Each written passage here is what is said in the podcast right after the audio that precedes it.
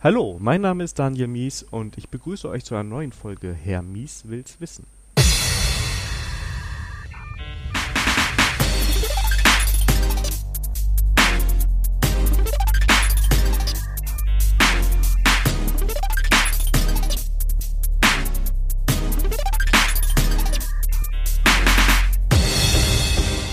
Heute mit der Joy. Hallo Joy. Hi. Und ja, Joy, du bist heute schon zum äh, dritten Mal dabei, äh, schon Stammgast hier quasi. Mhm. Ähm, ich würde sagen, wir fangen mit der Vorstellungsrunde ganz einfach mal an. Magst du dich mal kurz vorstellen dem Hörer? Ähm, ja, gerne. Ähm, ich, ich heiße Joy Heron. Ähm, ich arbeite als Senior Consultant bei InnoQ. Ähm, ich bin ähm, also Entwicklerin äh, ich würde mich als Full-Stack-Entwicklerin bezeichnen tatsächlich. Ähm, ich mache alles rund um den Web. In, in der letzten Zeit, in den letzten zwei Jahren konzentriere ich mich fast ausschließlich ähm, auf das Frontend. Ähm, aber ich, ich mag auch sehr gerne Backend-Entwicklung. Ähm, insofern, äh, ja, ich weiß nicht, was, was ich sonst dazu mir sagen soll. ähm, wir verlinken auf jeden Fall deine, noch deinen Twitter-Account, das ist I am Joy Heron. Und eine Webseite mhm. hast du auch, ich glaube, das ist äh, joyheron.com, richtig? Ja. Die verlinken genau. wir natürlich auch, da kann man dann noch mehr über dich erfahren oder dir wie bei Twitter halt folgen.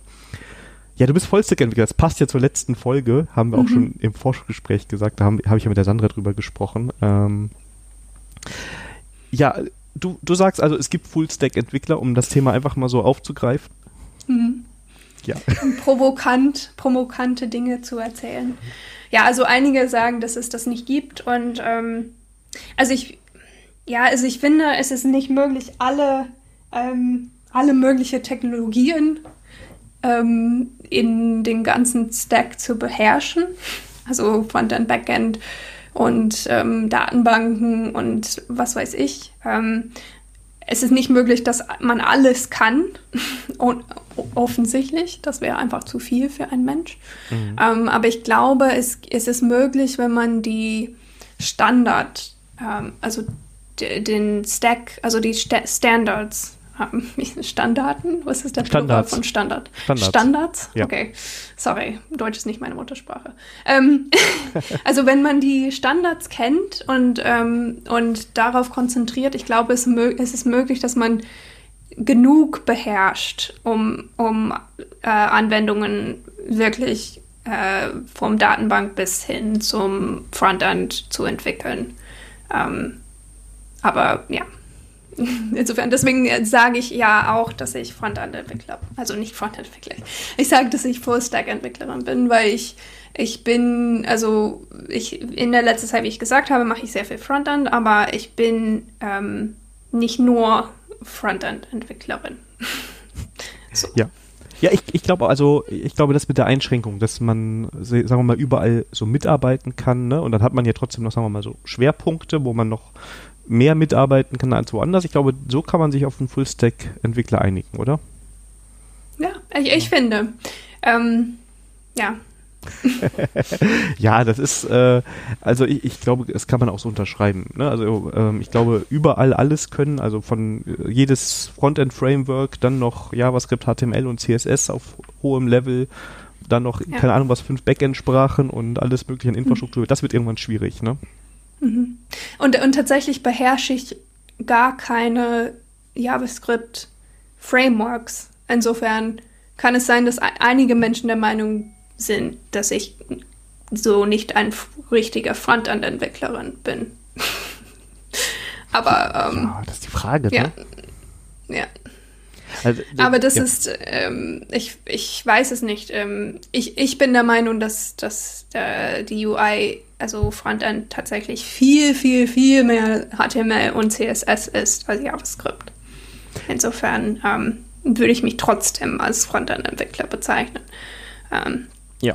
Ich glaube, man kann das ganz gut machen, ohne JavaScript äh, machen zu müssen. Äh, so. Ja, beziehungsweise, und ich meine, wir, wir sprechen heute über, über Webentwicklung. Ja, ich habe ja mhm. schon gesagt, so, mal schauen, wie wir den Titel machen, aber so, ich sag mal, Richtung moderne Webentwicklung.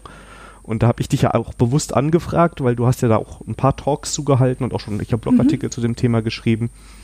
Und ähm, ich hole mal ein bisschen aus, weil ich kenne dich ja eigentlich noch, äh, wir haben das letzte Mal, glaube ich, vor so zwei Jahren eine Folge aufgenommen, da warst du noch eher im Backend unterwegs, würde ich sagen. Ne? Also zumindest, das wie ich stimmt, das wahrgenommen ja. habe. Ne? Und seitdem habe ich dann gesehen, dass du immer mehr veröffentlicht hast und immer mehr dazu geschrieben hast, wie man im Web entwickeln kann. Ne? Und das finde ich ganz spannend, ähm, mhm. weil das ja vielleicht auch der Weg ist, und da können wir ja heute so ein bisschen drüber sprechen, wie eine moderne Webentwicklung aussehen kann. Denn äh, was ich jetzt mhm. mal schon mal mitgenommen habe, ist, dass du auch sagst, okay, wir brauchen nicht vielleicht immer eine Single-Page-Application.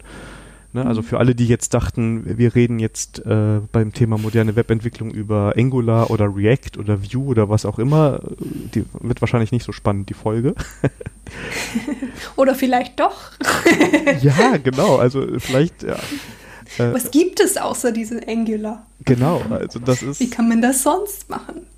Genau, und vor allem, wie kann ich das machen, ohne hier 100.000 Zeilen äh, Code mir jedes Mal mit jedem äh, mit meiner Anwendung immer durchzuladen und mhm. Anwendungslogik an mehreren Stellen doppelt und dreifach zu haben. Also ich will jetzt auch nicht alles vorweggreifen, worüber wir so sprechen könnten, aber mhm. das ist ja vielleicht genau. mal auch mal ein spannender, spannender Bereich. Ähm, weißt du noch, wie du da, da hingekommen bist? Also dass du auf einmal angefangen hast, Web zu machen? Ja, also ähm, ich, ich habe von Anfang an Web gemacht, ähm, aber ich war, wie, wie du schon sagtest, ich war eher im Backend-Bereich äh, tätig, also im Frontend-Bereich. Und ähm, also ich äh, tatsächlich war es für mich so relativ ähm, die, also also es, es hat sich so weiterentwickelt, weil mir das Frontend eben wichtig ist. Mhm. Und, ähm, und es ist mir auch wichtig, dass es gut aussieht. Und es nervt mich, wenn es nicht gut aussieht. Und dann war ich die Person, die bereit war, da zu, so hinzugehen in, in dem HTML, zu schauen, was, was ist da irgendwie nicht, nicht richtig, wie kann man das besser machen. Um, ähm, und ich habe angefangen, mich mit, mit Frontend-Themen zu beschäftigen, weil, weil es einfach notwendig ist.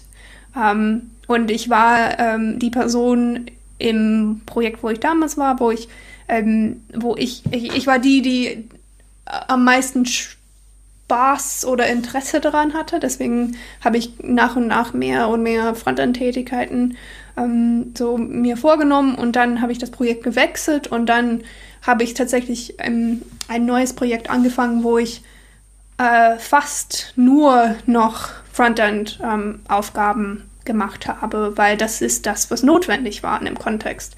Deswegen ist, ist das bei mir so, ähm, der, das ist, wie das bei mir passiert ist. Es ist ja auch, du hast ja auch vollkommen recht. Ich, ich glaube, eine Anwendung überzeugt den Nutzer ja am Ende nicht nur dadurch, dass das Backend super toll ist, sondern auch, dass die sich bedienen lässt, nicht wahr? Mhm, also ja. es ist halt ein bisschen mehr als nur, äh, oh, wir haben jetzt das schnellste und ausfallsicherste Backend. Also das ist auch wichtig. Aber ja. wenn ich die Anwendung nicht verstehe und ne, dann kennen wir schon fast in diesen Bereiche UX und äh, UI, mhm. äh, dann habe ich ein Problem, aber auch wenn sie nicht zugänglich sind. Ne, und dann sind wir ja bei klassischen HTML-Themen, wenn es um Accessibility geht, dass wir da mhm. was genau. haben.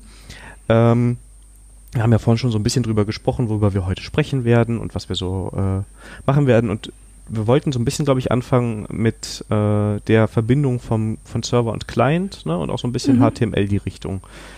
Ähm, wo, wo, wo willst du denn da, sagen wir mal, anfangen thematisch? Ja, also das ist tatsächlich etwas, was ich mehr, also ich denke in der letzten Zeit sehr viel über HTTP und HTML, die Kombination von beiden. Mhm. Ähm, tatsächlich als eine Webentwicklerin, also damals, also als ich studiert habe, ähm, habe ich äh, versucht, so diese Web-Dinge zu lernen. Mhm. Ähm, und das fand ich sehr spannend, weil ähm, da habe ich hauptsächlich gegoogelt oder bin auf Stack Overflow gegangen und habe dann ähm, irgendwie geschaut, wie man so, so wie man Dinge macht. Aber ich sage immer, ähm, ich habe immer die falsche Fragen gestellt. ähm, also ich habe die Fragen gestellt, wie kann ich so irgendwie ähm, so ein gutes Beispiel, wie kann ich es verhindern, dass äh, wenn ich so auf einen Button klicke, dass die Seite neu geladen wird oder so, dass ich irgendwie eine, eine leere Seite sehe. Weil, mhm. also was passiert ist eigentlich so, dieses, es war so ein HTML-Form und dann habe ich einen Button da drin und dann hat dieses HTML-Form so ein, ähm, ein Submit gemacht. Ähm, und ich wusste nicht, was das war. Und ich war so, wie kann ich das verhindern, dass mein Formular so ein Submit macht? Ähm, und, äh, und das sind die, ich habe deswegen so ein bisschen gegen den, die Web entwickelt, ähm, als ich so angefangen habe zu lernen.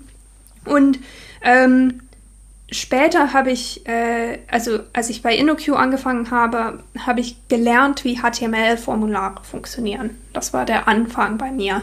Mhm. Ähm, und das ist tatsächlich so, also ähm, dass wenn man eine HTML-Seite hat, man kann so irgendwie ein Form, so Element in der Seite packen und dann kann man so irgendwie ein so Form Action setzen, der so irgendwie eine Ressource linkt und dann Inputfelder definieren und dann einen Submit-Button und anhand von dieser Inputfelder, die der Benutzer eingibt, ähm, kann ich also kann ich dynamisch weil es irgendwie mit Benutzerinput sowas zu tun hat, kann ich dynamisch so einen HTML-Request generieren, der an, dann an einem Server geht. Genau, ja. Und ähm, ich war, als ich das entdeckt habe, also ähm, ich war so, boah, das ist so cool. Und ähm, das ist, es ist ein bisschen witzig, weil zu dem Zeitpunkt waren Single-Page-Apps so der Hype, also sie sind immer noch so Hype. Aber das war so, ach, wir machen alles so, alles mit Single-Page-Apps. Und ich habe damals versucht, so irgendwie, ich hatte Angular so ein paar Tage angeguckt und so, und ich habe es einfach nicht verstanden. Ähm, überhaupt nicht. Aber als ich verstanden habe, dass ich dynamisch so mit dieser HTML-Formular eben so wirklich HTML, also HTTP-Ressourcen generieren kann. Ähm, und dann ich im Server, in dem HTTP-Server, da habe ich kann ich programmieren in einem HTTP-Server. Und ich kann sagen, für diese Ressource macht das oder für diese Ressource macht das. Und man kann da auch irgendwie diese, diese ähm, HTTP-Verbs verwenden, zu sagen, dass bei einem Post erstelle mir eine neue Ressource oder bei einem Put, ähm, dann erwarte ich, dass die, dass die, die Ressource so angepasst wird und sowas. Ähm, das ist so ein bisschen dieses REST-Idee ähm, auf, äh, auf, dem auf der Serverseite. Ähm, und als ich das entdeckt habe, war ich so wirklich, ich war so, ach, das ist wirklich cool, das gefällt mir. ja.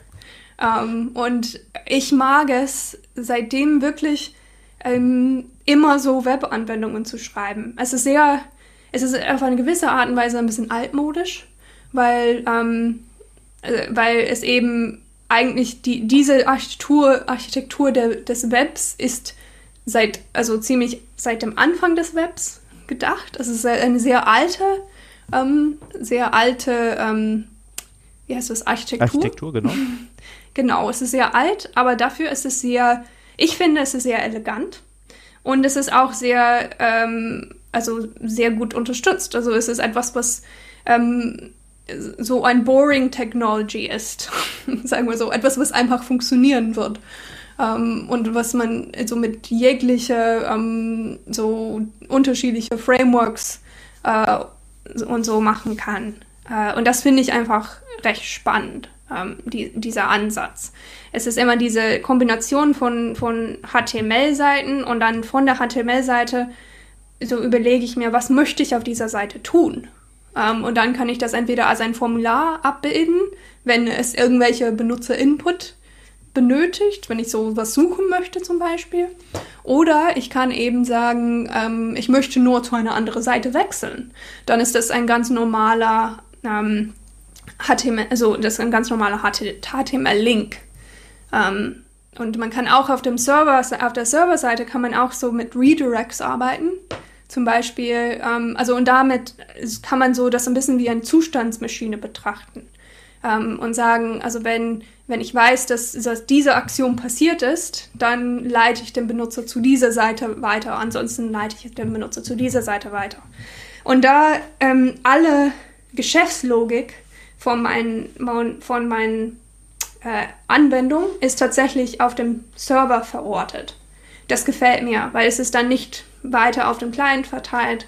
Also, aber es ist alles an dem einen Ort und es ist so irgendwie abgebildet mit HTTP, äh, was relativ klar definiert ist. Ähm, und so, ich finde, das ist ein elegantes Modell, was, was mir persönlich gefällt. Genau. Und ähm, ich meine, es sind halt ähm, es sind etablierte Technologien, ne? Du musst mhm. die Logik nicht an zwei Stellen haben, weil wenn du jetzt so davon sprichst, du hast ein Formular und was, wo du eine Seite wechselst und du hast mhm. von der State Machine gesprochen, also vielleicht habe ich im ersten Formular was eingegeben, kommt zur zweiten Seite, wo ein auf, mhm. darauf aufbauendes Formular ist. Ähm, wenn ich das in der Single-Page-Application mache, dann habe ich natürlich sofort äh, die Logik doppelt, weil im, im Server muss mhm. ich ja immer nachprüfen, ob das, was ich gerade reinbekomme über REST auch überhaupt so sein kann, richtig? Ich, tatsächlich habe ich so wenig mit Single-Page-Applications gemacht, dass ich dir das nicht sagen kann. Aber ich vermute ja. Ja. Ähm, ich möchte nicht aus Versehen ähm, Blödsinn erzählen. Ah, aber, aber ich finde, das ist halt das Spannende, ne? Wenn, wenn, wenn ich jetzt mal von der Single-Page-Application komme, wie gesagt, ich lade relativ viel rein, ne? Da muss ich mir auch überlegen, wann, äh, wann ist überhaupt meine Seite interaktiv und so, ne? Und mhm. ähm, wenn man dann sieht, dass so eine winzig kleine Anwendung, wo eigentlich nur ein Formular irgendwie abgebildet wird, mit so einer mhm. mit so einem Moloch hochgefahren wird, ja, äh, mhm. äh, dann kann man das natürlich mal hinterfragen, ob das überhaupt so, so Sinn macht. Weil HTML und HTTP bieten da ja schon einiges. Mhm. Ja, einer der Gründe, warum ich persönlich ähm, das für mich entschieden habe, äh, dass ich mich hauptsächlich mit so mit die Webstandards beschäftige, so mit HTML, CSS und JavaScript, also Vanilla JavaScript meine ich, nicht mit, mit einem bestimmten Framework. Ähm, einer der Gründe dafür ist, dass das eigentlich sehr viel schon ist ähm, und äh, dass ich auch, ich bin da recht sicher, dass, dass da sie schon Standards sind, dass dieses Wissen, was ich da sammle, dass das langfristig trägt. Mhm. Ähm, äh, also die, das Web, es ist, die Web ist ziemlich also erstaunlich, dass es seit 15 Jahren oder so, ähm, also Seiten von vor 15 Jahren funktionieren noch. Und wenn du eine Seite von heute, also, also, vor, also wenn man sagt, also wenn es, wenn es auf HTML-Seite von heute, wenn du das in einem Browser von vor 15 Jahren ähm, aufmachen würdest, würde es wahrscheinlich zumindest ein bisschen funktionieren. Es würde es wahrscheinlich schräg aussehen. Aber ähm, zumindest, äh, also HTML und CSS sind so, dass ähm, wenn der Browser so etwas sieht, was er nicht erkennt, dann ignoriert er es einfach. Ja. Der behandelt es einfach als Spam und es sieht vielleicht komisch aus, aber der, ähm, der, die Seite lädt noch und der Inhalt der Seite, der Text und alles Mögliche ist noch da zu sehen. Ähm, genau. Also deswegen, das ist also eine, eine der Gründe, warum ich mich entschieden habe, dass ich mich lieber in diese Web-Standards Web so wirklich vertiefe, als dass ich, ähm, als dass ich so irgendein Framework aneigne. Ja, Eigne. das kann ich gut, das kann ich gut verstehen, ja. ja. Äh, ja. Ich finde aber trotzdem, sorry, ich quatsche ja, ja, ja. Ähm, also ich finde, also es gibt, also für, für das, was ich ähm, angesprochen habe, für den typischen CRUD-Web-Anwendung ist das eigentlich fast immer ausreichend. Ähm, also so wirklich nur so HTTP plus HTML und ich, ich habe irgendwie, ich bilde das ab aus irgendwelche Ressourcen, die ich erstelle, die ich lösche, die ich anzeige, die ich anpasse, was weiß ich. Und dann kannst du das sehr gut als, als so Formulare abbilden. Ähm, was, äh, es gibt aber durchaus den Use Case für so sehr hohe interaktive Komponenten, mhm. äh, die man, wo man, also wo ein Server Roundtrip eigentlich überhaupt keinen Sinn macht. so wenn ich zum Beispiel ein Zeichenprogramm machen möchte in meiner Webseite oder sowas, macht es so, es macht nicht seinen Sinn, dass ich halt nach jedem Klick so einen Server-Roundtrip mache. Das macht überhaupt nicht keinen Sinn. Und ich finde, das ist eine Stelle, wo, wo, ähm, wo Technologien wie Vue oder Svelte oder meinetwegen Preact oder React ähm, wo man da, also ich finde, wenn eine von diesen Ressourcen so anstatt die HTML-Seite ausliefern, wenn eine von diesen Ressourcen eben so eine Shell ausliefern, worin meine React-App enthalten ist. Ähm, oder so irgendwie, die, diese Frameworks wurden so entwickelt, damit man so diese Interaktivität in, in kleinseitiges JavaScript hat. Ähm, dann finde ich, das Classic, das ist halt, wir sollten das irgendwie versuchen miteinander zu verbinden und nicht, dass wir da gegeneinander kämpfen. Weil ich finde, wenn eine Seite hoch interaktiv sein soll, soll die Seite eventuell als, als so eine React-App ausgeliefert werden oder eine View-App ausgeliefert werden. Aber ich finde trotzdem für mich, ähm, damit ich die Anwendung besser verstehe, mag ich, wenn, wenn die Routing trotzdem von einem Server übernommen wird. Ähm, das, weil da, also der, also wenn, wenn Routing vom Server ausgeliefert wird, heißt das, dass, dass die Back- und Forward-Links einfach automatisch funktionieren. Ähm, und also tatsächlich ist bei mir viel mehr konzeptionell, wo verorte ich das denn? Ähm, ich finde es einfach sehr angenehm, wenn ich das alles, so all diese Ressourcen eben im Server finde. Ja, ver verstehe ich. Und eigentlich machst du ja damit auch jetzt gerade so ein bisschen indirekt Werbung für Webkomponenten, oder? Also, dir ist jetzt egal, wenn jemand das mit einem Framework macht, aber eigentlich sagst, wenn ich dich jetzt richtig verstehe, sagst du ja, okay, jetzt wenn ich eine so hochinteraktive Komponente habe, wo ich jetzt zum Beispiel mhm. zeichnen möchte oder wo, mhm. wo sehr inter viel Interaktion notwendig ist, dann kann man die, sagen wir mal, in die Seite einbetten an einer bestimmten Stelle oder die ganze Seite ist eingebettet, ja. Mhm. Ähm, aber das ist das, was Webkomponenten machen, oder? Ja. Ähm, ich, also ich, ich da, das ist, ich muss zugeben, das, was ich gerade erzählt habe, ist bei mir mehr theoretisches Wissen als praktisches Wissen, weil ich tatsächlich sehr wenige hochinteraktive JavaScript-Teile schreibe. Mhm. Aber wenn ich das tue, mache ich das tatsächlich mit, ähm, mit äh, Custom Elements. Ähm, und ich mache auch tatsächlich nicht nur, ähm, also ich verwende Custom Elements sehr gerne.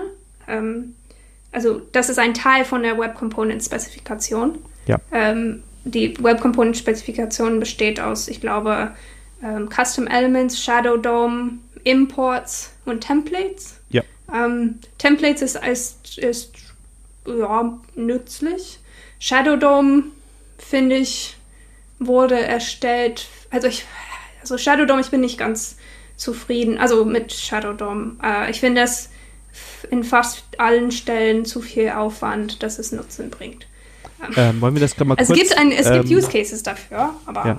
Äh, äh, Joy, wollen wir es kurz noch ein bisschen erklären, was, worum es sich da dreht, damit die, mhm. die Hörer, die das jetzt nicht kennen, wissen, wovon wir sprechen. Also, ähm, mhm. wir können ja mal Shadow Dome anfangen. Äh, hast du da eine Erklärung, die wir... Nee, äh, Shadow. Also ich habe gerade erzählt, dass ich jetzt... Also, ich tatsächlich... Ich weiß nicht, wie, ob ich gut Shadow Dome erklären kann. Ähm, Du schaffst, ja, du scha ja sonst, sonst kann ich es versuchen und du ergänzt es. Du kannst es versuchen, das ist besser. Ja, okay. Also beim Shadow DOM geht es ja quasi darum, normalerweise, wenn wir jetzt eine Seite haben, und ich habe es jetzt nicht vorbereitet, also wenn es nicht ganz korrekt ist, bitte nicht beschweren. Mhm. Wir haben ein DOM, das wir aufbauen ist, Document Object Model, äh, wo quasi alle Elemente, die wir in der Seite haben, sich reinhängen. Ja, das bildet, bildet dann mhm. so, einen, so einen Tree quasi. Und äh, wenn wir einen Shadow DOM haben, machen wir quasi wie so einen neuen Kontext auf da drin. Das heißt, wir sagen, wir machen jetzt ein Element und das hat mhm. nochmal sein eigenes DOM mit eigenem Styling zum Beispiel. Und darüber kann ich natürlich mhm. dann Sachen so ein bisschen wegkapseln. Dann habe ich nicht diese Interaktion von außen oder die Beeinflussung von außen auf meinen Shadow DOM. Mhm. Ich hoffe, dass das so halbwegs richtig ist. Ja, ich glaube, das ist halb, also das ist, das ist richtig, ich glaube. Ähm, also die Schwächen, die ich an Shadow Dome, also das, das würde ich unterschreiben, was du gesagt hast. Die, die Schwächen, die ich beim Shadow Dome sehe, ist, sind tatsächlich, ähm, also das, das Scoping, so auf Komponentenebene finde ich super, auf jeden Fall. Aber ähm, also diese, dass dieser Dome, ähm, es gibt Use Cases für den Shadow Dome. Das ist zum Beispiel, wenn du eine Komponente ähm, als eigenständiges so JavaScript ähm, erstellen möchtest und du möchtest, dass eine andere Seite das nimmt und anzeigt und dass es dann ähm, nicht beeinflusst wird von ja. äh, den Styles auf der Seite, wo das embedded wird. Genau. Das ist ein bisschen die Use Case dafür. Äh, wenn man aber, also wie ich meistens mache, ich mache meistens so Komponenten, die ich auf meine eigene Seite ähm, embedde. Und dann, ähm, dann kümmere ich mich, also was, was mich beim Shadowstorm stört an der Stelle, ist, dass ähm, es abhängig von JavaScript ist. Dass du eben den, den Shadow Dome nur dann erstellen kannst, wenn JavaScript enabled ist. Und es, es trägt auch nur dann, wenn die Komponente mit JavaScript initialisiert ist. Ich glaube, dass ich, es kann sein, dass das in der Zukunft so sich ändert, aber das ist der Stand bis jetzt. Und das ist, wo ich eben sage, es ist schwierig für mich, dann ziehe ich halt diese, also ich würde lieber tatsächlich CSS daneben schreibe für meine Komponente, ähm, um das zu stylen, das ist mir also angenehmer, als wenn ich so einen Shadow Dome erstelle und das in meine Komponente hänge. Ähm, ja, ich glaube, es kommt ein bisschen auf den Use Case an. Ne? Also wenn ich jetzt wirklich sage, ja. ich habe hier äh, keine Ahnung, einen Podcast-Player, den ich anbiete und mhm, der muss immer genau. gleich aussehen, der soll auch auf gar keinen Fall. Mhm. Und ich will jetzt auch nicht mein Styling immer überall mit Important machen, damit ich mhm. mir sicher bin, dass es richtig aussieht. Dann ist es, glaube ich, ein ganz nette. Das Sache. stimme ich 100% zu. Ich glaube nur, dass für, dass das, ähm, ich glaube nur, dass es nicht, es ist eine von diesen Dingen, wo man wissen so, wo man das, wo das nützlich wäre. Ja. Und, ähm, und in vielen Fällen ist das einfach nicht notwendig, wenn, wenn man eben das, die Komponenten selber, die Kontrolle darüber hat. Genau, oder ähm. wenn ich das eben richtig verstanden habe, wenn du zum Beispiel sagst, ich habe ein Styling, das in meiner Anwendung gilt, ich habe irgendwie eine Component, eine Library CSS und ich möchte mein mhm. Element auch stylen damit, also ich will auf jeden Fall, dass es beeinflusst wird durch mein CSS, dann sollte ich vielleicht kein mhm. Shadow DOM nehmen, richtig? Ja. Sehr genau. schön. Äh, dann haben wir als nächstes von den vier Standards äh, Templates. Ja, Templates ist, ähm, ja, also Templates ist, dass man irgendwie dieses Template-Tag in dem HTML platzieren kann und alles, was innerhalb von dem Template ähm, so vorkommt, wird nicht vom DOM gerendert. Zumindest habe ich das verstanden. Und dann kann man diese Templates eben so irgendwie eine DOM-Struktur hinterlegen, die man nachher rausholt und sagt, ich möchte ähm, so diesen Wert innerhalb von diesem Template so ändern und dann diese, diese DOM-Struktur eben einfügen an einer Stelle in, in meiner, auf meiner Webseite. Genau, würde ich auch. Es kann sein, dass ich das auch ähm, nicht ganz richtig gesagt habe. Also zu deiner Verteidigung, wir haben es ja nicht vorbereitet, dass wir die jetzt durchgehen. Ja, also ich habe dich ein bisschen damit äh, äh, überrumpelt, aber wir kriegen das, glaube ich, zusammen hin. Genau, würde ich aber auch so sagen. Ne? Mhm. Ich habe, wie gesagt, ein Template, also eine Vorlage und die kann ich ausfüllen und dann kann ich sie in meine mhm. Seite reinrendern. Genau. Ja. Ähm, und Imports ist, soweit ich weiß, ist, ist das, also soweit ich weiß, ist das deprecated, bevor es. Ja, aber ich bin mir nicht sicher. Also ich glaube, ich habe immer gehört, also es gibt eigentlich vier von den Dingen und den Imports ist, wird tatsächlich nicht unterstützt und es gibt nicht wirklich den Plan, den zu unterstützen. Das sind diese HTML-Imports, ne? Ja, genau. Das war die Idee und das ist eigentlich eine gute Idee, dass man irgendwie sagt, also sagen kann, ähm, dass man so, ich weiß nicht mehr, wie das genau mit den Komponenten verbunden war. Ähm, aber dass man so, ja, keine Ahnung. Sorry. Alles gut. Also ich, ich habe jetzt gerade mal äh, das MDN aufgemacht, äh, mhm. weil ich es auch nicht genau wusste, aber mhm. äh, Chrome hat es schon rausgeworfen, Firefox äh, will es so okay. nicht machen, damit ist es quasi äh, damit ist es deprecated. Dann habe ich das, oder ähm, dann habe ich das richtig im Kopf gehabt. Genau, und du kannst ja quasi so eine HTML-Seite reinladen darüber. Ähm, mhm. Jetzt habe ich aber leider keine schönen Beispiele. Stimmt. Aber ja. muss man ja nicht mehr wissen, weil. ja, genau. Ich glaube, das ist bei mir. Ich habe gedacht, oh, es wird nicht unterstützt, dann ersetze ich das durch anderes Wissen in meinem Kopf. Genau. Ähm, aber ein anderes Ding, weil das nutzt du ja auch gerne: Custom Elements. Äh, ja. Ähm, ja, ich verwende sehr gerne Custom Elements. Ähm, also diese also wenn man so eine Anwendung entwickelt, so wie ich beschrieben habe, wo die, die Anwendung eigentlich hauptsächlich aus HTML und CSS besteht, ähm, es gibt immer noch Fälle, wo man ein bisschen JavaScript braucht. ähm, um etwas zu verbessern oder es ein bisschen interaktiver zu machen. Ähm, oder einfach, man braucht irgendwelche JavaScript-Funktionalität auf der Seite, um die User Experience zu verbessern. Ähm, es gibt solche Fälle. Und was ich gerne mache, ist, ähm, ist das mit Progressive Enhancement zu machen. Dass es eben so ein, ein HTML-Default gibt, ähm, so ein Formular einfach, aber dass ich das verbessere mit JavaScript, um die Funktionalität zu verbessern. Ähm, und bevor, bevor Custom Elements rauskamen, habe ich das ähm, so mit jQuery gemacht oder sowas, ging auch. Aber es gibt immer dieses, ähm, diese Initialisierungsproblem bei, bei mir. Also es gibt sowohl, also es gibt eben diese zwei Dinge. Es gibt die, die HTML-Markup, ähm, um, wo ich sage, okay, ich möchte so, ich denke in Komponenten in meine UI und ich möchte diese Komponente ähm, also das, das äh, Default ist eben so ein ganz normales HTML-Formular, wo ich ein Inputfeld habe. Und ich aber ich möchte zum Beispiel, dass das ein Auto-Submit ist. Dann möchte ich, ähm, dass meine Inputfelder äh, oder mein Formular so eben angepasst wird, dass alle Inputfelder innerhalb von meinem Formular, wenn ich da rein tippe, dass das nicht, ähm, dass ich nicht auf den Submit-Button klicken kann, zum Beispiel, sondern dass äh, das automatisch ähm, gemacht wird, wenn ich in den Feldern tippe. Das mhm. ist zum Beispiel ein, ein Beispiel von Progressive Enhancement. Ähm, und das konnte man schon länger machen, so. Ähm, aber es war immer so ein Disconnect von, zwischen diesem Markup, den ich für meine Komponente geschrieben habe. Ich habe so eine Form so definiert und ich möchte bestimmen, dass auf diesem Formelement ähm, dieses JavaScript-Funktionalität hinterlegt wird. Ähm, und mit Custom Elements ähm, kann man jetzt die wirklich diese beiden Dinge verknüpfen. Also mit Custom Elements ist es so, dass ich wirklich so ein HTML, ein neues HTML-Element definiere innerhalb von meinem ähm, HTML.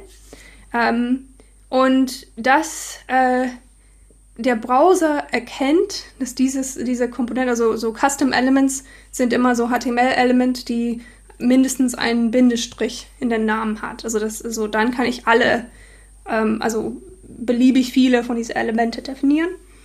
Ähm, und was, was Custom Elements macht, ähm, ist, dass wenn ich so, wenn eine von diesen Custom Elements so in dem, in dem DOM, in dem Document Object Model vorkommt, ähm, sobald der Browser das initialisiert hat, ähm, ruft er diese, diese Connected Callback auf die ich in meine Komponente-Klasse definiere.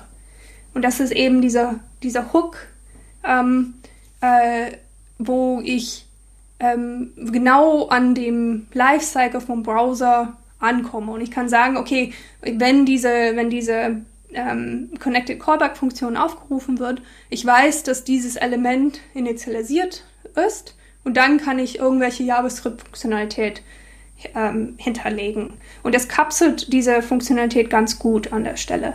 Ähm, genau. Genau. Ja, ich habe den Konstruktor hast du auch, aber Connected Callback, genau, das ist die, die aufgerufen wird, wenn du da irgendwas initialisieren möchtest, ne?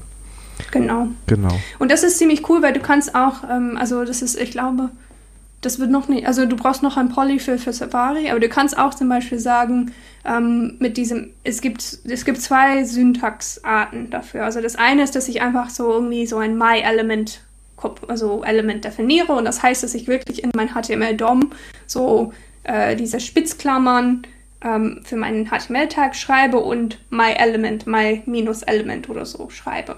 Mhm. Aber was ich auch machen kann, ist, ich kann sagen, ich schreibe so eine JavaScript-Klasse und sage ähm, Class ähm, myButton extends HTML Button Element.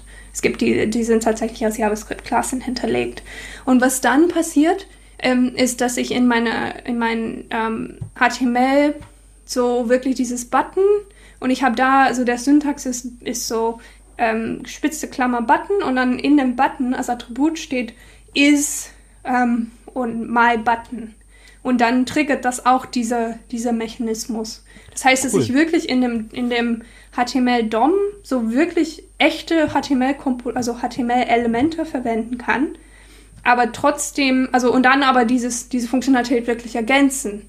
ähm, wenn ich das brauche. Äh, so, das, ja, genau. Ja, und das, das Coole ist ja dann, dass ich auch, wenn ich kein JavaScript dann habe, dann bekomme ich vielleicht mhm. nicht mein Autosub mit, weil dann mhm. klappt das so klassisch. Aber mhm. ähm, ich habe halt äh, weiter die Möglichkeit, die Anwendung zu verwenden. Genau, genau. Also dieses, ich habe immer so, ich habe einen Talk über Web Components und da erzähle ich immer, dass es fängt bei HTML an und das HTML ist zu, damit es funktioniert. Und dann gibt es CSS und CSS ist, damit es schön aussieht. Ähm, und dann gibt es JavaScript und JavaScript ist so manchmal zur Verbesserung schön.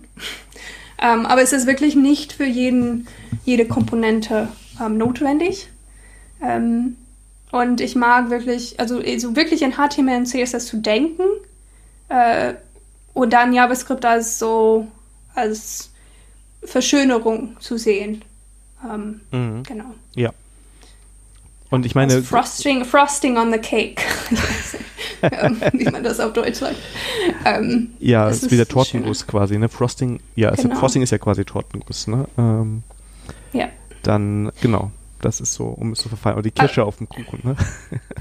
Ja, aber was ich eben sehe, also wenn man wirklich drüber nachdenkt, auch wenn zum Beispiel ähm, man mit so kleinseitiges JavaScript eben die Seiten rendert, tatsächlich ist, was wirklich gerendert wird, immer noch HTML. Ja. ähm, und das, das HTML ist eben der, der wirklich der Basis ähm, von allem in dem Web. Also JavaScript ist nicht die Sprache des Webs. HTML ist die Sprache des Webs. Und letztendlich, so egal wie du dein HTML generierst, wird das immer, also ist es am Ende immer noch immer HTML, mit der du interagierst. Immer. Ja. Ähm, und zum Beispiel dein CSS basiert immer auf die HTML-Strukturen, nicht auf JavaScript-Zeug. Deswegen finde ich, das ist immer wichtig, diese drei, also dieses so wie ein Kuchen. es gibt so HTML, das ist das Basis, das Wichtigste. Wenn du das so rausnehmen würdest, würde alles zusammenbrechen. Und dann kommt CSS oben drauf, macht es schöner. Ähm, äh, und dann gibt es JavaScript, der irgendwie oben drauf noch kommen kann, wenn das gebraucht wird. Genau. Also das ja. ich, und ich meine, man gewinnt ja auch viel. Also erstmal die Seite wird relativ schnell gerendert, weil der Browser nicht irgendwie mhm. erst JavaScript interpretieren muss, mhm. um das alles zu machen, ja, sondern du hast quasi mhm. direkt HTML da. Und mhm. ähm, ja, diesen ja. Ansatz zu sagen, JavaScript setze ich nur da ein, wo ich es dann auch wirklich brauche, äh, ist auf jeden Fall mhm. Äh, begrüßenswert. Ja, ja, man muss aber sagen, also das ist halt immer, ich, ich also ich, wie gesagt, ich habe nichts gegen React, ne? Ich finde React toll und auch kann ich den Framework auch Vue.js finde ich toll und also das ist äh, je nach Anwendungsfall echt eine schöne Sache. Mhm. Aber ähm, wenn du da ähm, du musst halt immer hinterfragen, brauche ich jetzt gerade, ist das jetzt ein Nagel, den ich da reinschlagen will in die Wand? Brauche ich den Hammer oder brauche ich den nicht, ne? Mhm. Und äh, von daher mhm also ich habe das auch bei dem, bei dem Blog zur Seite festgestellt, wenn es so um Performance und sowas geht, wie leicht mhm. es ist, wenn du einfach nur HTML auslieferst, da natürlich dann mhm. auch die Top-Quoten, Top-Werte zu erreichen. Mhm. Und was wir noch gar nicht äh, angesprochen haben, ist aber auch, glaube ich, in äh, einem deiner Talks mit dem Thema, ist das ganze Thema Accessibility, oder? Äh, mhm. das ist ja auch mit HTML ganz eng verknüpft. Mhm. Ja, also es ist sehr, also es ist sehr eng an Accessibility verknüpft, weil, also tatsächlich können die meisten Screenreader auch JavaScript inzwischen, aber letztendlich ist es immer noch HTML, was die Screenreader lesen. Mhm. Und es gibt Dinge, zum Beispiel Buttons, die haben gewisse Funktionalität, die sehr gut definiert ist. Und man sollte eben Buttons nehmen, wenn man was Buttonartiges braucht, nicht ein Div, nehmen und das zu stylen, als ob es ein Button ist. Ähm, das ist nur ein Beispiel. Es gibt eben eben diese mit HTML5 gibt es gibt es Semantic HTML, wo ich sehr klar definiert, also die, die HTML ist, ist, die, ist sehr gut definiert und es gibt so wirklich Elemente, die, die eine semantische Bedeutung haben, die zum Beispiel helfen für einen Screenreader. Ähm, Ich finde übrigens als, aus Entwicklersicht, wenn ich das gerade einwerfen darf, es auch einfacher, wenn ich die Elemente richtig verwende. Wenn ich nur Diffs habe, ja, und ich bin da irgendwo mhm. und wundere mich mitten in meinem Code, wo bin ich denn jetzt gerade vor lauter Diffs, ja. dann ist das sehr schwierig. Wenn ich aber weiß, oh, ich will jetzt gerade den Paragraph schließen oder ich habe jetzt den mhm. Artikel, den ich zumache, also es gibt ja sehr, sehr viele mhm. Elemente, ähm, ist auch der Code gleich viel lesbarer für andere, weil er so ein bisschen ja. sich selbst dokumentiert. Mhm. Das stimme ich auch zu. Und ich, ja. Und man, also viele Diffs sind auch überflüssig, glaube ich. Es gibt dieser Begriff Devitis. Ja. Ähm, wenn irgendwie Diffs in Diffs in Diffs in Diffs in Diffs verschachtelt ist. Ich habe die New York, New York Times Seite aufgemacht und die Seite angeguckt, weil ich sehen wollte, wie die das Layout gestaltet haben. Und ich habe das angeguckt, ich war so, nee, das, ist, das ist krass, wie die das gemacht haben. Ähm, ja. Weil ich weiß es nicht. Also ich, ich, warum braucht man so viele Verschachtelungen? Ich weiß es nicht. Aber liegt auch vielleicht, und dann kommen wir eigentlich zu dem nächsten, worüber wir noch sprechen wollten, daran, dass vielleicht manchmal auch die CSS-Skills so ein bisschen fehlen, dass man dann lieber nochmal mhm. ein Diff mehr macht, weil man nicht so weiß, mhm. äh, was da geht. Ja, und, kann sein. Äh, weil ich hatte da ein Beispiel in eurem Talk gesehen, ich hoffe, ich kann das jetzt richtig äh, wiedergeben. Da ging es nämlich darum, dass ihr eine Tabelle habt, die so eine Sortierfunktionalität haben soll.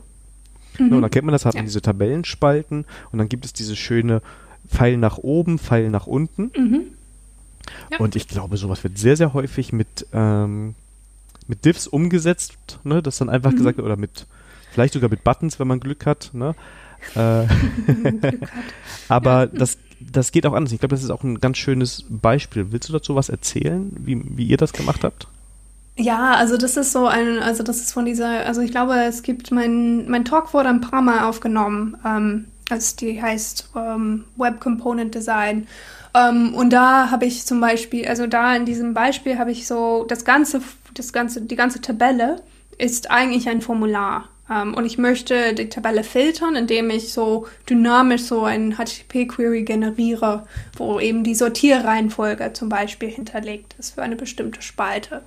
Um, ähm, und das habe ich in diesem Beispiel als Radio-Buttons abgebildet. Um, ähm, also wo all diese Pfeile da, die man sieht, so oberhalb von der Spalte, die sind alle als Radio-Buttons abgebildet, weil sie eben einen Input äh, Input Type Radio. Also das sind, das ist etwas, was von einem Formular erkannt wird.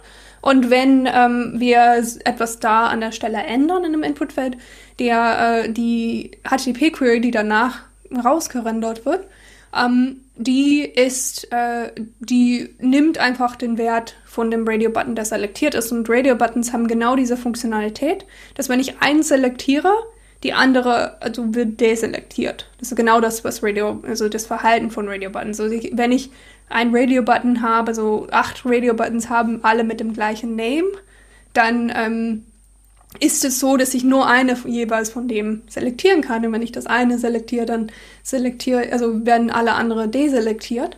Ähm, aber du kannst zum Beispiel einen Radio-Button so stylen, damit es wie ein, ein Pfeil, also diese Pfeile aussieht weil du das Label von dem Radio-Button stylen kannst. Ähm, und tatsächlich, das finde ich auch ein super cooles Feature von HTML, das wusste ich nicht ähm, vorher. Aber du kannst, wenn du ein Label selektierst, selektierst du eigentlich das Inputfeld auch. Ja, genau. Ähm, das wusste ich nicht. Und das ist auch super, auch für so responsive Design und so. Das ist ein weiterer Grund, warum du das, ähm, das ganze Inputfeld innerhalb von einem Label rappen solltest oder so. mhm. weil da die Klickfläche größer wird, wenn man auch den Label dazu selektieren kann. Oder bei Checkboxen sollte man immer das Label nehmen und nicht einfach ein Textfeld daneben, damit man nicht nur diese Klick, so diese Checkbox-Fläche treffen muss, sondern kann die ganze Label treffen. Genau, also die, Nutz die Nutzung wird besser dadurch, der HTML-Code mhm. wird besser, wird besser lesbarer. Eigentlich mhm. gewinnen alle nur daran, oder? Nur, also sie gewinnen wirklich nur. Also ja. es gibt, ne, ja, und, und bei dem Radio-Button, ich hoffe, ich habe es richtig in Erinnerung, ähm, da habt ihr es dann so gemacht, dass ihr quasi dieses Radio-Button-Feld mit CSS ausgeblendet habt und die mhm. Pfeile dann quasi über diesen Before- und After-Selektor genau. äh, reingesetzt mhm. habt, oder? Ja, gut. Ja, genau. Und schwupps, und schwupps hat man so eine sortierbare, also hat man diese, dieses Control dafür, ne? Und ähm, genau. hat noch kein JavaScript benötigt. Das fand ich wirklich äh, sehr schön. Ja. Mhm. Ähm, und ich möchte dazu sagen, also was auch was, wir hatten vorhin Accessibility ähm, angesprochen. Ähm, ich habe da auch in meinem Talk erwähnt, also ich glaube, es ist wichtig an der Stelle, dass man das dann nachher mit einem Screenreader testet. ähm, weil wenn man so versucht, also es gibt schon so einige Dinge, die man machen kann, damit Accessibility gut ist. Zum Beispiel ähm, immer Labels nehmen. Ich sehe mhm. keinen, also ich sehe wirklich keinen Grund, warum man da also irgendwas außer ein Label nehmen soll. Also einige nehmen Placeholder, weil sie glauben, es sieht besser aus oder was weiß ich. Aber heute, also wegen Accessibility und und so sollte man einfach immer ein Label nehmen. Ähm, auch für UX-Gründen und sehr viele Gründen, die ich nicht alle hier auflisten möchte. Aber, also, aber man kann ähm, ja auch das Label nehmen und im Zweifel ausblenden, wenn man Placeholder, also wenn man in irgendeinem ja. Smartphone das Label nicht sehen möchte, warum auch immer. Ja, aber ja, aber da ist das ist auch äh, die UX davon ist auch nicht gut. Also mein, also der andere ist, wenn man in den Feld tippt, möchte man immer, also auch das Label noch sehen. Mhm. Und dann muss man Tricksereien machen, dass man den Label irgendwie also, einblendet oder innerhalb von dem Inputfeld oben, ganz weit oben anzeigt. Ähm, ja, also ich finde, es ist, kann man machen, wenn man es richtig macht, aber für mich äh, lohnt sich der Aufwand fast nicht. Ähm, ich finde, da findet man den Rad neu. Mhm, ja. ähm, deswegen, es, also wenn ich eben coole Designzeug machen möchte, mache ich das lieber an anderer Stelle, als dass ich die, die Labels neu erfinde. Ähm, ja. Äh, bei CSS ist ja die Gefahr relativ groß, dass man da irgendwann so ein bisschen die Übersicht verliert, weil das kann ja schon relativ viel werden. Äh, wie machst mhm. du das? Wie äh, hast du da Tipps, wie man sein CSS ideal schreiben sollte? Ideal, äh, ja. Oder ideal schreiben ist könnte. tatsächlich, also, äh, hä? Oder könnte, also es gibt ja immer so Sonderfälle. Ja, also. es gibt mehrere Varianten davon. Ähm, ich, also CSS ist tatsächlich eine von den schwierigsten Sprachen im Web meiner Meinung nach. Also nicht schwierig. Ein, es erfordert, dass man anders denkt. Und das ist schwierig. Mhm. Also ich habe persönlich, es ist interessant, als ich studiert habe, ähm, habe ich äh, CSS gehasst wie die Pest. Ich habe gesagt, ich mache nie wieder. Also ich, es hat mich so genervt, ähm, weil man irgendwie versucht hat, immer so das, das richtig zu positionieren und dann endet man den Viewport und dann springt es überall und ich war so frustriert. Ich habe gesagt, wirklich, ähm, ich hasse, ich hasse Frontend-Entwicklung. Ich mache es nie. Und ich glaube, als ich eingestellt wurde, habe ich auch gesagt, ich bin Backend-Entwickler, ich mache nie Frontend. und ähm, diese Dinge, die man sagt. Ähm, und irgendwann habe ich, ich müsste trotzdem, wie ich gesagt habe, es ist mir wichtig, dass es gut aussieht. Und dann habe ich trotzdem irgendwann mal angefangen, ähm, etwas zu machen. Und ähm, es hat einfach ein bisschen länger gedauert. Ich glaube, ich habe ein Buch gelesen damals, CSS Secrets vielleicht. Ähm, ich kann noch mal, äh, ich, ich prüfe noch mal, welches Buch das ist und schicke dir den Link dazu. Ich glaube, es war CSS Secrets oder so. Ich habe ein Buch dazu gelesen, ähm, so ein bisschen über Scoping ähm, und über ähm, wie man eben CSS schreibt. Es ist schwierig, weil das, das Namespace für CSS global ist. Mhm. Deswegen ist, ist sowas wie Scoping eben sehr wichtig. Ähm, und ich persönlich, ich mag das ähm, entlang, also ich habe schon gesagt, das so verraten, dass ich gerne meine UI mit Komponenten so entwickle.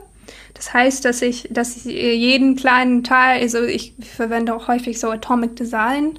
Ähm, das heißt, dass, dass äh, ich eben sage, also welche sind die kleinste ähm, kleinste Komponente auf meiner, auf meiner Seite und dann schaue ich, okay, dann bilde ich die als Komponente ab und dann kann die mit Kom Komposition, kann ich die, die kleine Komponente in etwa größere Komponenten legen und dann die ähm, etwa größeren, also das wären dann die Moleküle, die ganz kleinen sind die Atome Und dann gibt es Organismen, die etwa größer sind und ganze Seiten.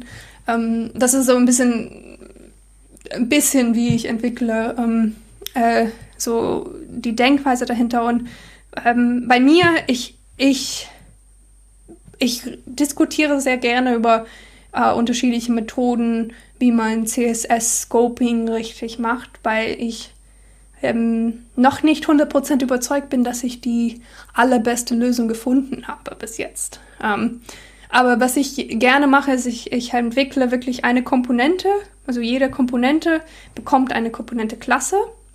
Somit ja. dieses Class gleich ähm, dieses Attribut, also in, in meine Komponente. Und das ist das, das, der Wurzel für alle meine Styles, die ich für die Komponente mache. Weil mit CSS kann ich eben sage, ähm, sagen, also das, es gibt dieses Cascading ähm, äh, Geschichte, dass wenn ich so die, die Style so auf dem einen, also auf einem Element definiere, dass das eigentlich runter kaskadiert zu den Elementen, die darunter sind. Ja.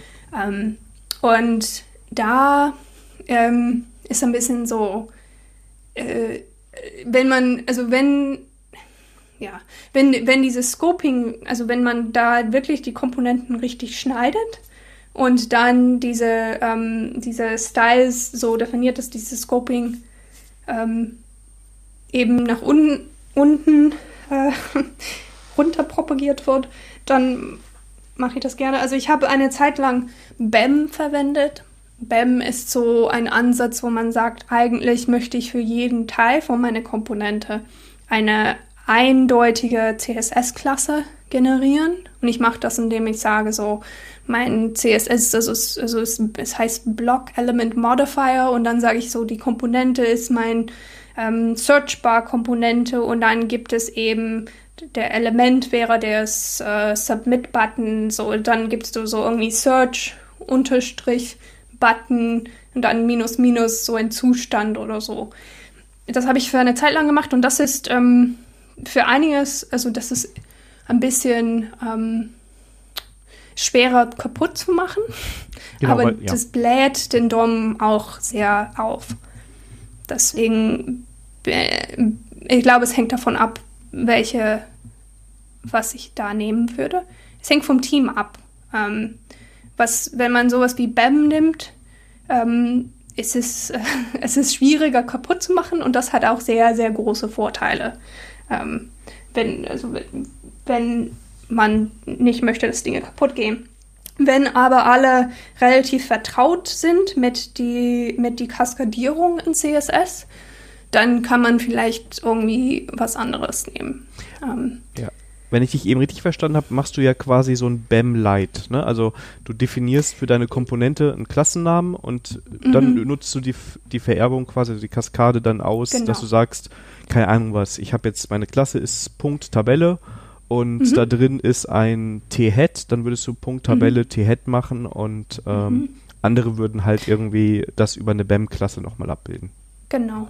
Und das, das ist für mich das, was, mi, was ich am, am liebsten mache zurzeit. Weil man kriegt irgendwie diese Kapselung ein bisschen, also diese Kapselung hin, aber ähm, diese, diese super viele, ähm, super lange Klassennamen in der DOM mhm. sind ein bisschen nicht so toll. Aber wie ich gesagt habe, das ist tatsächlich, ich höre immer sehr gerne, welche unterschiedlichen Methoden es gibt. Und ähm, vor allem, weil ich, ich, ich denke, ich bin immer so am Denken, wie, wie man das richtig macht. Ähm, ich, ich bewege mich auch so zwischen den beiden. Also ich finde BAM auch sehr toll. Ich habe da schon in Teams mhm. ganz tolle, also das hat mit dem Team einfach gepasst und da hatten wir auch Spaß, mhm. das so runterzubrechen, ne? Und ähm, mhm. das sieht auch äh, toll aus. Womit ich nicht so warm werde, ist so dieser Ansatz, den so Tailwind CSS und so haben, wo du dann in deine mhm. ganz viele Klassennamen in ein Element reinhängst, mhm. um zu beschreiben, wie es aussieht. Da glaube ich auch nicht, dass das so performant auf Dauer ist. Ja. Ja, ich weiß nicht. Ich habe auch von Tailwind CSS gehört. Wäre, wäre mal. Das Ding ist, es ist okay mit Tailwind CSS besonders das Design von Tailwind CSS ist einfach klasse. Ja, definitiv. Aber die Methodik bin ich so. Das ist tatsächlich mit Tailwind CSS, das ist irgendwie dieses Utility-Based CSS, Was mhm. ich auch verstehe. Aber im Wesentlichen, was man macht, ist, man schreibt CSS in dem HTML selber. Weil für jeden einzelnen CSS-Regel gibt es eine HTML-Klasse. Genau. Und dann ähm, tatsächlich eine, ein Grund, warum ich Tailwind, so wo ich es nicht so attraktiv finde, ist, weil ich CSS mag. und es gefällt mir, CSS zu schreiben.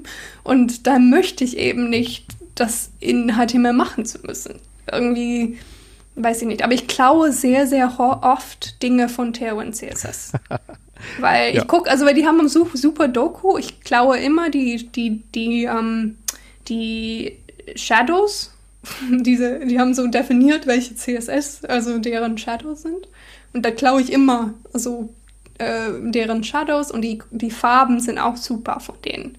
Ähm, ja. Meine, ich, ich klaue meine Schatten auch immer und zwar hat mal für ein internes Firmenprojekt bei uns eine mhm. Designerin mhm. so äh, mit Figma so das Design fertig gemacht. Mhm. Und da waren dann halt auch so Schattenklassen drin. Und diese Schattenklassen, mhm. die klaue ich mir immer jedes Mal, wenn ich sowas selber, wenn ich irgendwo Schatten brauche, mhm. ne, dann ist großer Schatten, mittlerer Schatten, kleiner Schatten, ist alles definiert. Und das sind mhm. so meine Standardschatten, die ich immer klaue. Also, mhm. ja, das ist immer schön, wenn man irgendwo so eine Quelle hat, wo man weiß, da sieht es gut aus, das kann ich wieder verwenden. Mhm. Ja. Und was ich auch sehr gerne in CSS mache, also das ist tatsächlich unabhängig von der Struktur von CSS, aber ich definiere sehr gerne ähm, eine Menge an, also eine begrenzte Menge an Spacing-Variablen, die ich einfach wiederverwende. Also irgendwie in einer Skala. Es gibt Fibonacci, du kannst die nehmen, so 0,25 Rem und dann 0,5 Rem und dann, was weiß ich, 0,75 und so. Und dann einfach so die als Abstände zu nehmen. Also ich nehme immer T-Shirt-Variablengrößen, so XS, Small, so Small, SM, MD, LG und so. Ähm, damit. Und dann ähm, kann man sagen, also wenn man versucht, okay, ich brauche irgendwie einen Abstand zwischen diesem Element und diesem Element, dann kann ich einfach eine von den Spacing-Variablen ausprobieren und schauen, ob es okay aussieht. Mhm. Und da die, die Anzahl von, von, die Menge von, von Variablen begrenzt ist, sieht es dann nachher, ähm, und da sie so irgendwie miteinander verwandt sind, ähm, dann sieht es nachher ähm, ziemlich konsistent aus, das Design. Ähm, ja. Ich finde das witzig, dass, ähm, weil ich versuche auch Designerin zu werden, aber ich werde es nicht. Das ist zu viel. aber es ist halt so ein Traum. Also ich wünschte mir, ich wäre Designerin. Ähm, aber ich, ich bin es nicht. Ähm, aber ich finde trotzdem, also eigentlich so viele Gedanken sind eigentlich im White Space auf einer Seite drin. Das war ich, da war mir, bevor ich mich mit Frontend-Design, also Frontend beschäftigt habe, war mir nicht klar, dass man das halt einen Unterschied macht ähm, und dass man so viel eigentlich mit so Abstände in der UI bewirken kann, auch wenn man überhaupt nichts anfasst. Ähm, so, weil irgendwie, wenn Dinge näher aneinander sind, dann unsere Augen gruppieren sie zusammen. Mhm. Und wenn sie weiter aneinander, also man kann sehr viel mit Spacing eigentlich erledigen. Ähm, das gefällt mir auch. Äh, zwei Fragen habe ich. Das eine ja. ist, nutzt du CSS-Variablen? Ähm, oder machst du SAS oder sowas? Ja, zu beiden. Ähm, also ich mag tatsächlich, meine persönliche Seite ist mit CSS-Variablen gemacht. Ähm, äh, das ist aber hauptsächlich, weil ich das ausprobieren wollte. Ähm, ich, ich glaube, die sind relativ weit verbreitet, aber wenn man Internet Explorer 11 noch braucht, dann, ähm, dann sollte eng, man ich, trotzdem ja. SAS oder so nehmen, weil die noch keine CSS-Properties unterstützen. Ähm, das Traurige dran, also wenn, wenn eben du sehr viel Design machst und du CSS-Variablen so verwendest und dann öffnest du das in einem Browser, wo es nicht unterstützt wird, sieht das echt schrecklich aus. Oh ja. ähm, aber ich habe das, äh, bei meiner persönlichen Seite habe ich das äh, eigentlich bis jetzt gemacht. Ähm, aber ich, ich verwende beide. Also, und es gibt auch Gr Gründe, die, ähm,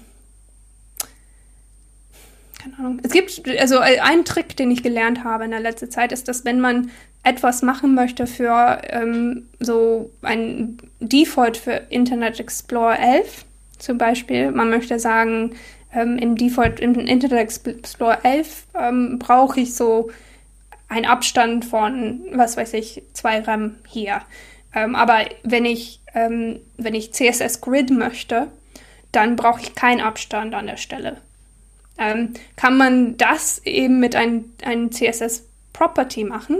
Das so irgendwie sagen, war minus minus ähm, äh, Grid Border, ja, without Border, ja, keine Ahnung, ähm, Border with, also nein, Margin with Grid oder so, weil da kannst du, ähm, Internet Explorer 11 kann kein Properties und deswegen kannst du das so als Backup nehmen. Ach so, ja. Aber ich, ich weiß nicht, ich mag die. Hm, ich, ich verwende sie gerne, wenn ich, wenn ich live entwickeln möchte. Ähm, also, oder so, wenn ich eben in der UI selber, also ich, wenn ich, sage ich mal so, wenn ich SAS verwenden würde, würde ich trotzdem mir wünschen, dass alle, also alle wichtige SAS-Variablen, so Spacing und so weiter, dass sie trotzdem als CSS-Properties verfügbar sind. Weil wenn ich auf der Seite gehe und Dinge anpassen möchte, ist es viel einfacher da an der Stelle einfach ähm, so, so dieser Wert austauschen zu wollen dass ich einfach sage, okay, ich möchte schauen, wie es aussehen würde, wenn ich dies, das Spacing, die Spacing-Variable hier ändern würde. Wenn ich alle Werte von meinen Spacing-Variablen so zur Verfügung habe, kann ich das sehr schnell ähm, in, in der DOM ausprobieren. Ich glaube, ja. zukünftig kann es sein, dass, dass, dass mehr und mehr über CSS-Properties gemacht wird. Also ich habe, also ähm, bei äh, meiner Seite, also mies.me, habe ich auch CSS-Variablen.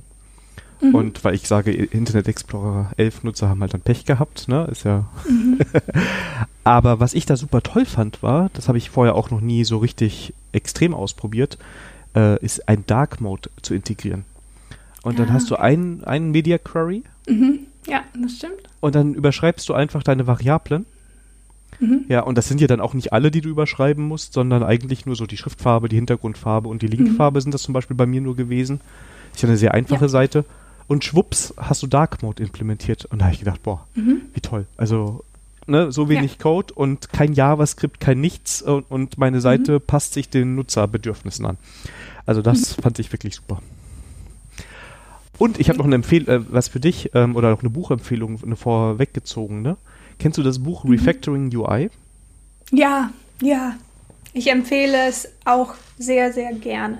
Das ist super. Genau, das fand ich auch, weil das war für mich, also ich bin auch kein Designer und ist auch mhm. gut wahrscheinlich, dass ich kein Designer bin, also da fehlen mir wirklich die Skills. Aber mhm. das war so ein Buch mit so klaren Regeln, die ich anwenden konnte. Mhm. Und ähm, was so Designsysteme und sowas angeht, ich habe den Link jetzt gerade nicht parat, aber ich packe die Show Notes noch einen Link. Ähm, mhm wo jemand auf medium.com war, das so eine Artikelreihe erklärt, wie er das macht mit Typografie, Spacing und Farben mhm. und so. Das ist auch mhm. sehr interessant. Das kann man fast eins zu eins kopieren. Muss man mhm. hier und da ein bisschen anpassen. Die Codebeispiele sind nicht perfekt, aber das ist auch echt toll, was man da mhm. erreichen kann. Gut. Ja. Ja. Darf ich nur sehr kurz über CSS Grid sprechen. Aber natürlich. Ich, ich, ich glaube, ich weiß nicht, wie lange wir so gesprochen haben. Wir, sind, wir haben gerade die Stunde, das ist alles noch in Ordnung. Okay. Ja. Okay, ist schon recht lang, aber falls die Zuhörer noch hören, ähm, weil wir noch nicht über CSS Grid gesprochen haben. Also ich, ähm, äh, eine, ich liebe die neue CSS Layout ähm, Methoden. Ähm, es gibt Flexbox und es gibt Grid. Und ähm, ich weiß nicht, hast du über Intrinsic Design gehört?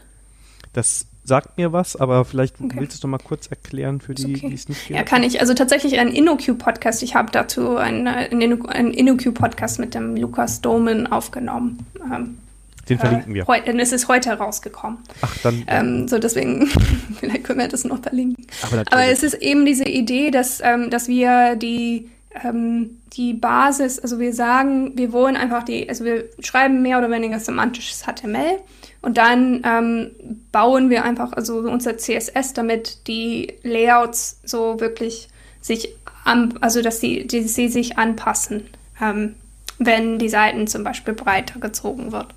Ähm, und also das ist natürlich sehr ähnlich wie Responsive Design, Aber ich glaube, die, die, der Unterschied ist, dass man jetzt nicht mehr sagt, ich habe drei unterschiedliche Layouts wirklich in mein HTML hinterlegt und ich switch eben mal mit so ein, ein Media Query oder so, sondern ich baue wirklich so mein CSS so, dass ich die, diese Layouts von den unterschiedlichen Komponenten, dass sie sich am liebsten von alleine anpassen anhand von der Breite, die sie haben.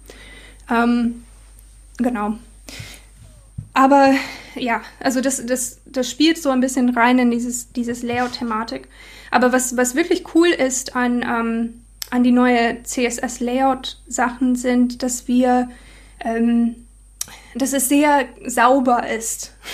Wenn ich sage zum Beispiel, ähm, ich möchte, dass, dass ein Gitter in meiner UI haben, also ich, so typisch, ich möchte eben oben, als oben der Navbar ist und dann rechts so ein Sidebar ist und dann der Hauptinhaltsbereich so, mhm. ähm, so den Rest von dem äh, Gitarre so einnimmt, kann ich das sehr deklarativ mit CSS Grid jetzt so ähm, schreiben. Und ich kann sagen, wirklich an dem Container selber kann ich sagen, also definiere mir so in Grid Areas und man kann so mit ASCII Art sagen, welche Grid Areas ich zur Verfügung habe in, mein, in meiner UI. Ähm, und ich kann sehr deklarativ so, so vorschreiben, wie mein, wie meine UI aussehen soll. Und das finde ich, also CSS ist eben nur ein Vorschlag. Und der Browser versucht dann so das, äh, so diesen Vorschlag entgegenzukommen. Und die tun das jetzt inzwischen ziemlich gut. Also CSS Grid, das unterstützen eigentlich alle moderneren Browsern. Ähm, mhm. So, genau. Wobei ich bei CSS zugeben muss, ich muss hm? immer mal wieder in die Doku gucken, um es richtig zu machen, weil es gibt so viele Möglichkeiten, was du mit Grids machen ja. kannst. Ja, tatsächlich, ich verwende sehr gerne dieses Grid Template Areas ähm, und definiere da an der Stelle, welche Bereiche es gibt. Und da kannst du wirklich mit ASCII-Art, wie ich gesagt habe, die Bereiche aufmalen. Ähm, weil mit den Spalten, Zahlen und so muss ich meistens, wenn ich das brauche, muss ich meistens ein bisschen ausprobieren, mhm. ähm, bis ich das richtig gemacht habe, weil irgendwie die Zählungen von den Grid-Spalten ist, ähm, es fängt bei 1 an und endet bei meine Spalten, also meine Anzahl von Spalten plus 1. Ähm, so, es fängt, also wenn ich vier Spalten habe, habe ich so, so fünf Grid-Tracks. Es fängt bei 1, 2, 3, 4, 5. Und das ist eben nicht, was ein Informatiker erwartet. Ja. Wahrscheinlich alle anderen schon, aber Informatiker erwarten, dass es bei Null anfängt. Ähm, deswegen verwende ich sehr gerne diese, ähm, diese andere, diese Grid Area Schreibweise.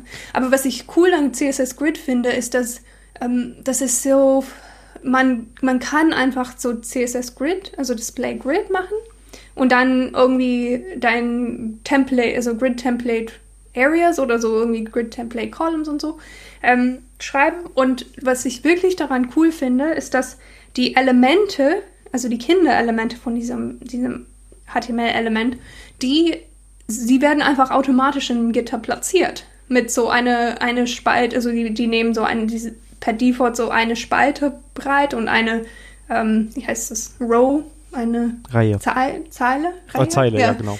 Ja, die nehmen so einfach das, was man erwarten würde, nehmen sie so viel Platz ein. Also das, das, ähm, und dann, das heißt, dass für die, die meisten Elemente, wenn ich die in einem Gitter platzieren möchte, muss ich überhaupt nichts weiteres an der CSS schreiben, sondern ähm, ich kann einfach, mein HTML bleibt gleich, ich habe so zwei Zeilen CSS und so ist es. Und für sowas wie, wenn es halt mehrere, ähm, äh, mehrere Spalten spannen soll, muss ich vielleicht für meinen Navbar oder so zum Beispiel so ein Grid Column Span 2 machen, damit es beide Spalten so überquert.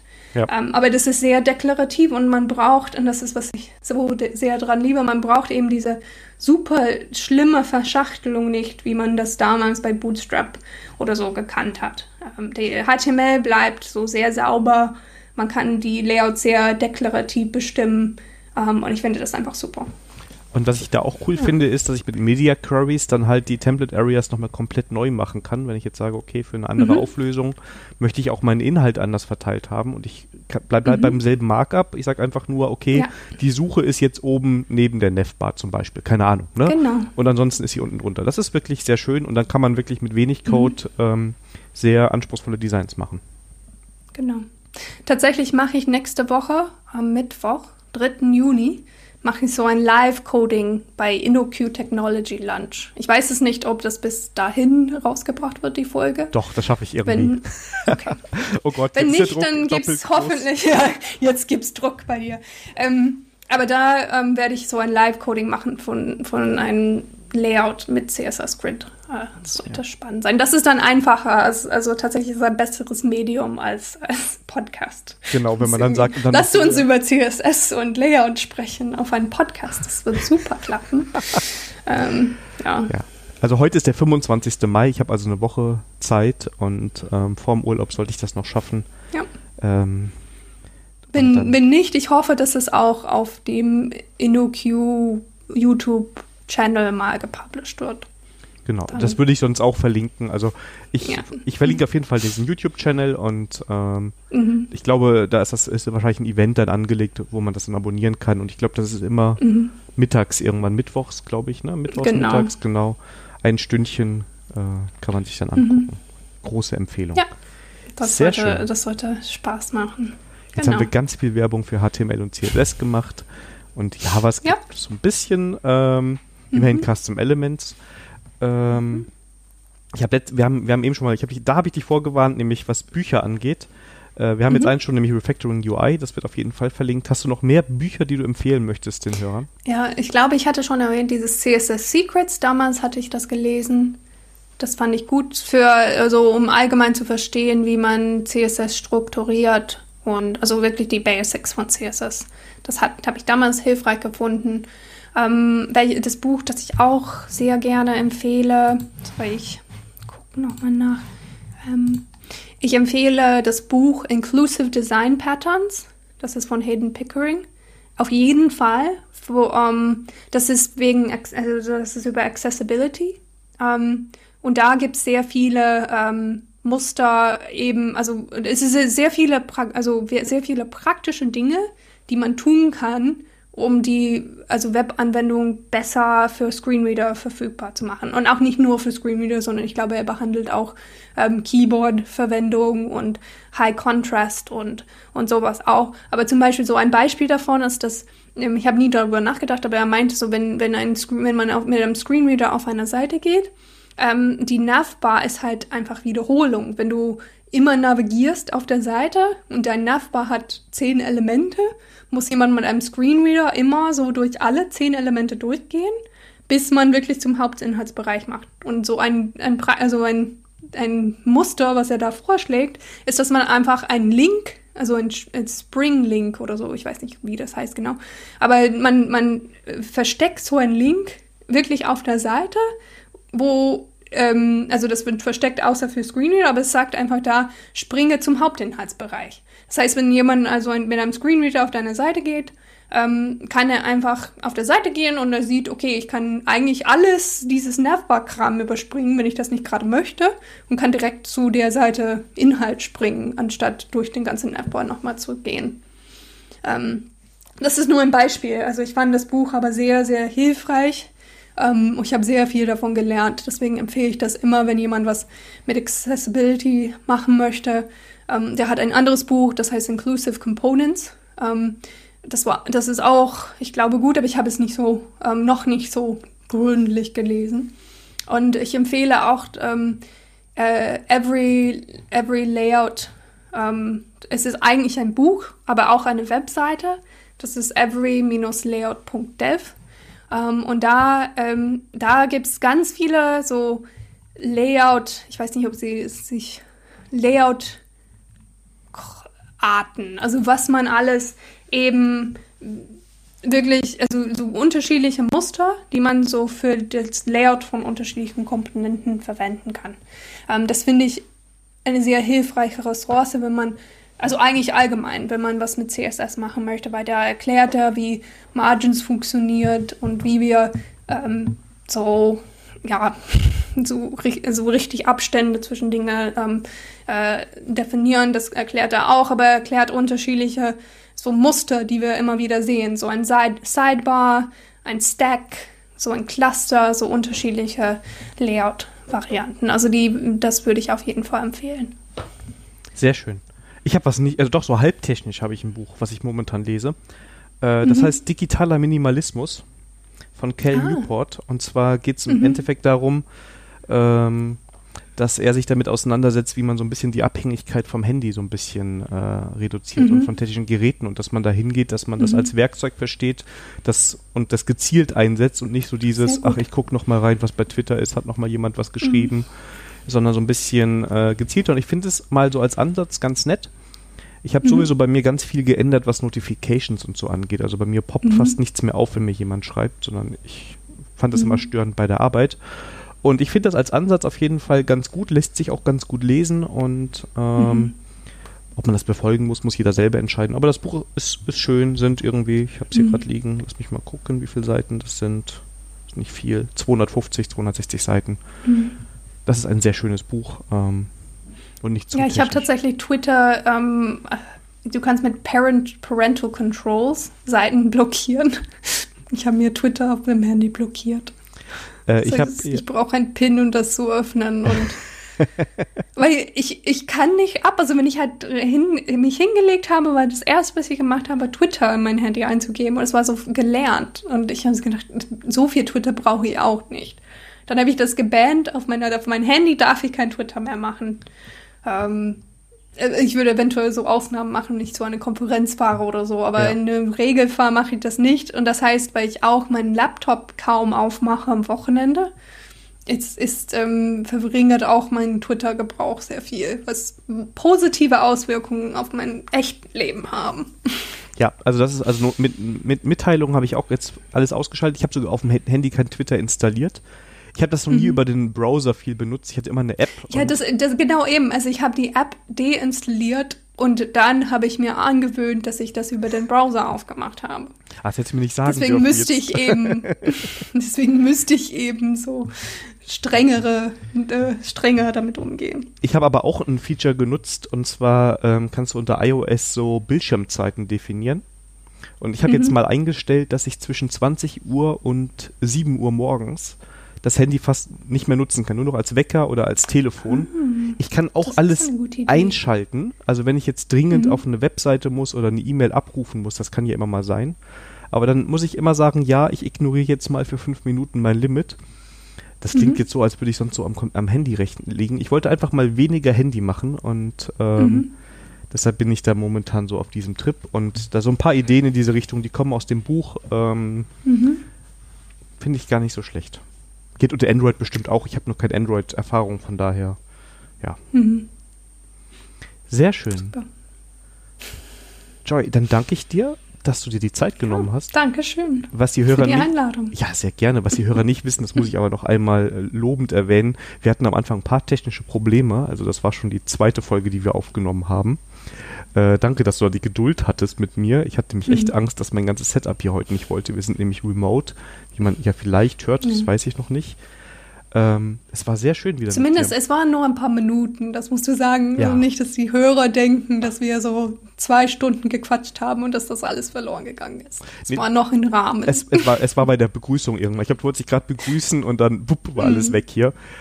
Das mhm. ist der schlimmste Moment, den man so bei Aufnahmen haben kann. Aber ja, das haben wir. Vielen Dank, dass du das auf jeden Fall mitgemacht hast. Ähm, mhm. Ja, äh, dann sind wir schon wieder durch. Äh, war eine schöne Folge, hat mich sehr gefreut. Mhm. Äh, liebe Hörer, denkt dran, dass ihr die Joy jetzt am Mittwoch äh, beim InQ äh, Technology Lunch live coden sehen könnt. Da könnt ihr ja mal mhm. die Mittagspause rein investieren. Ansonsten, äh, ja, diesen Podcast gibt es bei diversen Twitter-Kanälen die auch überwacht werden. Mhm. Also wenn ihr hinschreibt, ich bekomme das mit, äh, Herr Mies oder Daniel Mies sind die Twitter-Händel und äh, die Joy unter I am Joy Heron. Und ja, dann sind wir soweit durch, würde ich sagen, oder? Ich glaube schon. Ja. Dann danke ich den, euch Hörern für die Zeit, die ihr hattet. Und äh, wenn ihr Fragen habt, meldet euch gerne. Dann äh, geht es nämlich wahrscheinlich in zwei Wochen mit der nächsten Folge weiter. Wenn alles so geht. Bis dahin, macht's gut. Alles Gute. Tschüss. tschüss. Thank you.